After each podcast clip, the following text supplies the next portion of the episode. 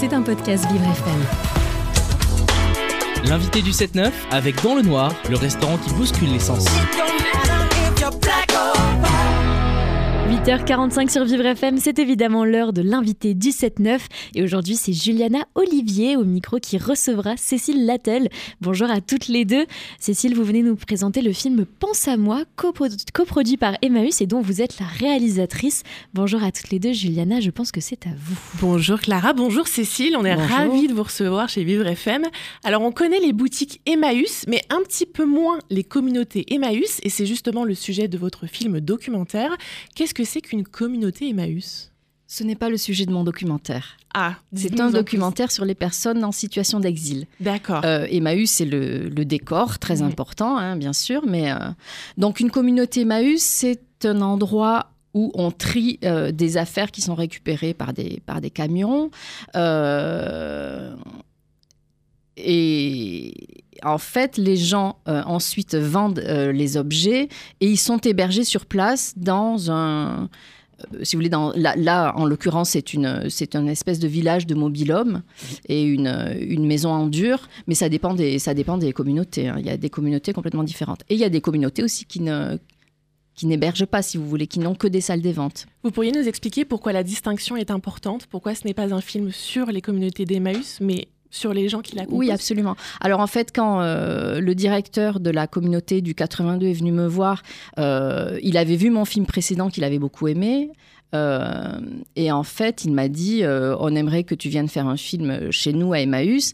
Et à ce moment-là, moi, je ne connaissais pas les Emmaüs, euh, si ce n'est comme tous les clients occasionnels. Je connaissais l'histoire de l'abbé Pierre. Je savais que quand j'allais acheter à Emmaüs, euh, je participais à l'hébergement des plus démunis, mais c'est tout en fait. Je, n'étais jamais passée de l'autre côté.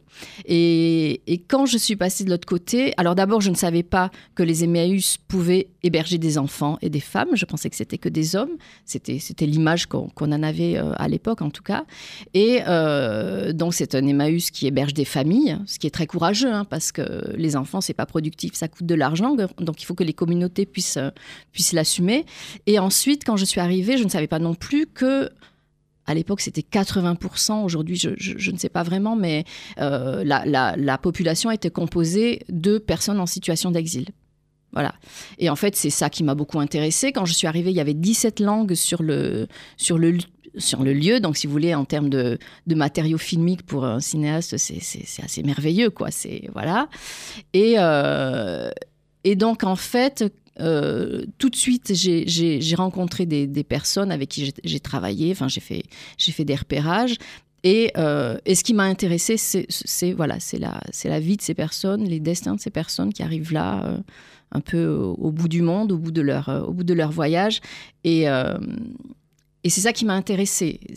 C'est pas vraiment, c'est pas un film sur Emmaüs, si vous voulez. Et d'ailleurs, au bout d'un moment, parce que Emmaüs est coproducteur du film, Emmaüs a financé. Donc, euh, il y a un moment où je me suis dit, c'est peut-être embêtant que voilà, je, fasse un film comme ça et que je ne filme pas l'encadrement et, les, travailleurs d'Emmaüs. Et le directeur m'a dit non, non, il n'y a aucun problème, tu fais le film que tu as à faire et c'est tout. Voilà, c'est donc c'est vraiment un film d'auteur, c'est-à-dire je suis arrivée et j'ai fait le film que j'avais à faire sur ce lieu-là. Donc par rapport à la coproduction avec Emmaüs, vous avez été assez libre de faire ce que vous vouliez j'ai été d'une liberté, je pense, un peu folle de leur part. C'est-à-dire que de temps en temps, je disais à, donc à Christian, le directeur, euh, ben, en fait, euh, tu n'as rien vu, tu m'as aidé à financer le film, tu n'as rien vu, tu t'es sûr, tu veux pas voir des images, des sons Il m'a dit non, non, j'ai confiance, euh, je verrai le film à la fin, ce sera très bien. Ce qui m'a permis une grande liberté créatrice. Hein. c'était vraiment, euh, artistiquement, c'était très, très excitant comme, euh, comme expérience. Et alors, il l'a, pardon, excusez-moi, je perds ma voix, et alors, il l'a trouvé comment, ce film documentaire? Ah oui, non, tout le monde l'a beaucoup aimé. Non, non, là, il y a vraiment, je... Parce que je marchais sur des œufs, hein, quand même. C'est difficile de filmer des gens en grande précarité, quand même très très fragile. Euh, bon, en tout cas, ils estiment que je ne les ai pas trahis. Alors justement, moi, c'est quelque chose qui m'a beaucoup interpellée en regardant votre film. C'est vraiment qu'on entre, je trouve, dans le quotidien des personnes euh, que, vous suivez. Et, ça m'a posé plusieurs questions.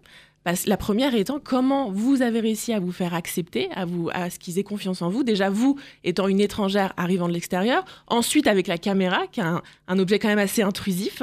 Euh, combien de temps est-ce qu'il a duré ce, documentaire, ce tournage Et comment vous avez réussi à, filmer au plus près de leur quotidien? Alors, je ne suis pas arrivée avec la, caméra tout de mm. suite. Hein. Je, suis, je suis restée longtemps à venir euh, juste avec euh, mon cahier et mon stylo et à passer du temps avec eux, en fait à travailler avec eux, à trier des livres avec Eriselda, à monter des meubles avec Théo, à, euh, laver les bibelots avec Olyssea. Et, euh, et en fait, on parlait beaucoup toute la journée. Voilà, on avait, on a installé une relation comme ça avec plusieurs personnes. J'ai demandé aux personnes qui acceptait de me recevoir. Hein. Je me suis pas déjà euh, déjà arrivée comme ça. Euh, voilà, je suis blanche, euh, je suis privilégiée, j'arrive. C'est c'est pas évident hein, pour eux. Hein.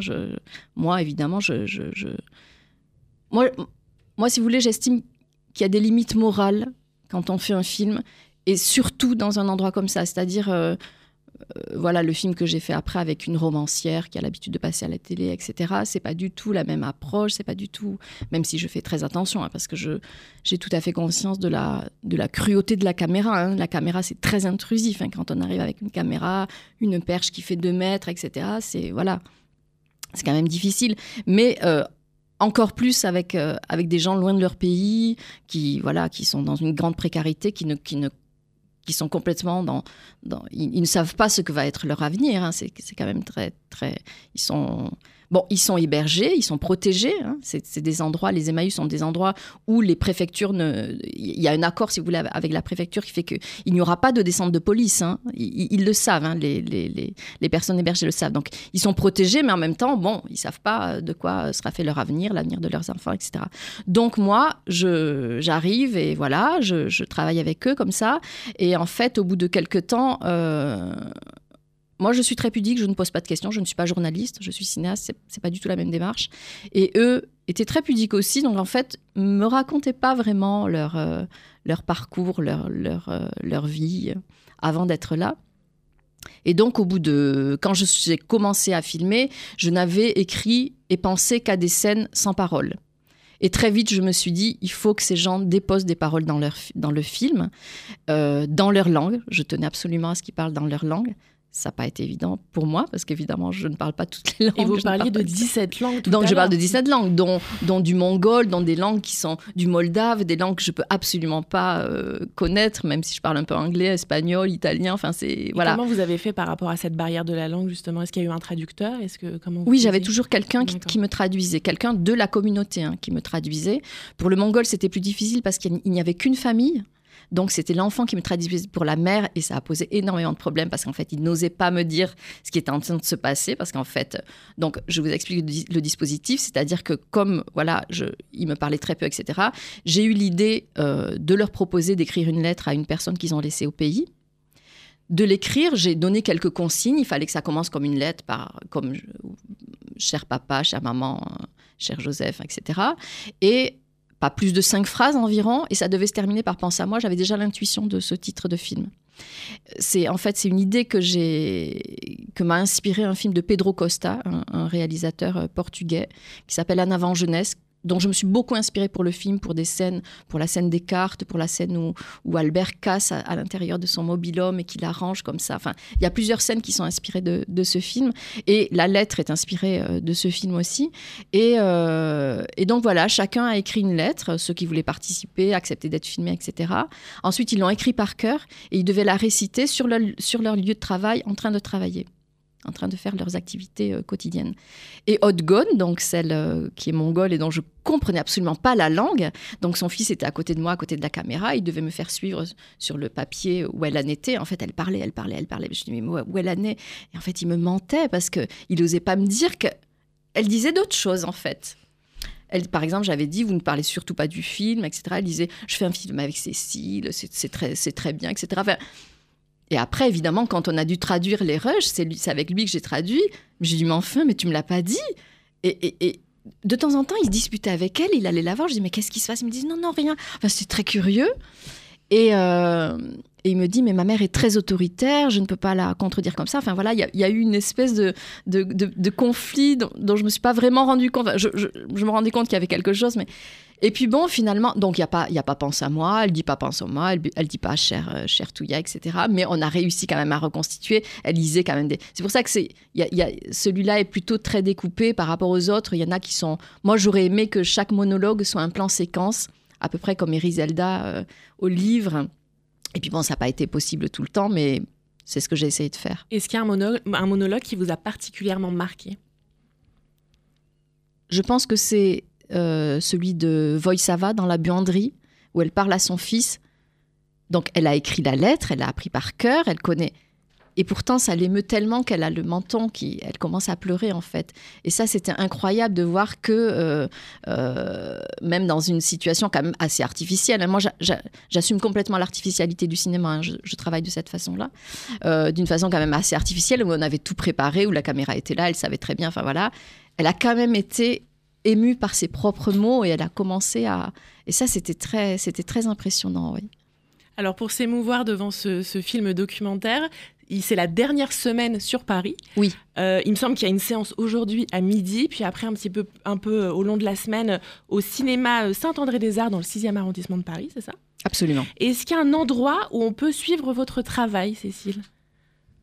Des réseaux sociaux sur ce site ou ah, n'importe euh, quoi Je suis référencée sur plusieurs sites, sur le site de mes producteurs en fait, mhm. où on peut voir euh, le, prochain film que j'ai fait qui s'appelle Dansons tant qu'on n'est pas mort, avec euh, la romancière Marie-Hélène Lafont. Euh, j'ai pas un site dédié, non, j'ai pas, j'ai pas le temps de faire ça, de m'occuper de ça. Et, et, sinon, pour ce film-là, il faut aller sur Allociné et, et les séances seront actualisées quand, quand elles seront programmées.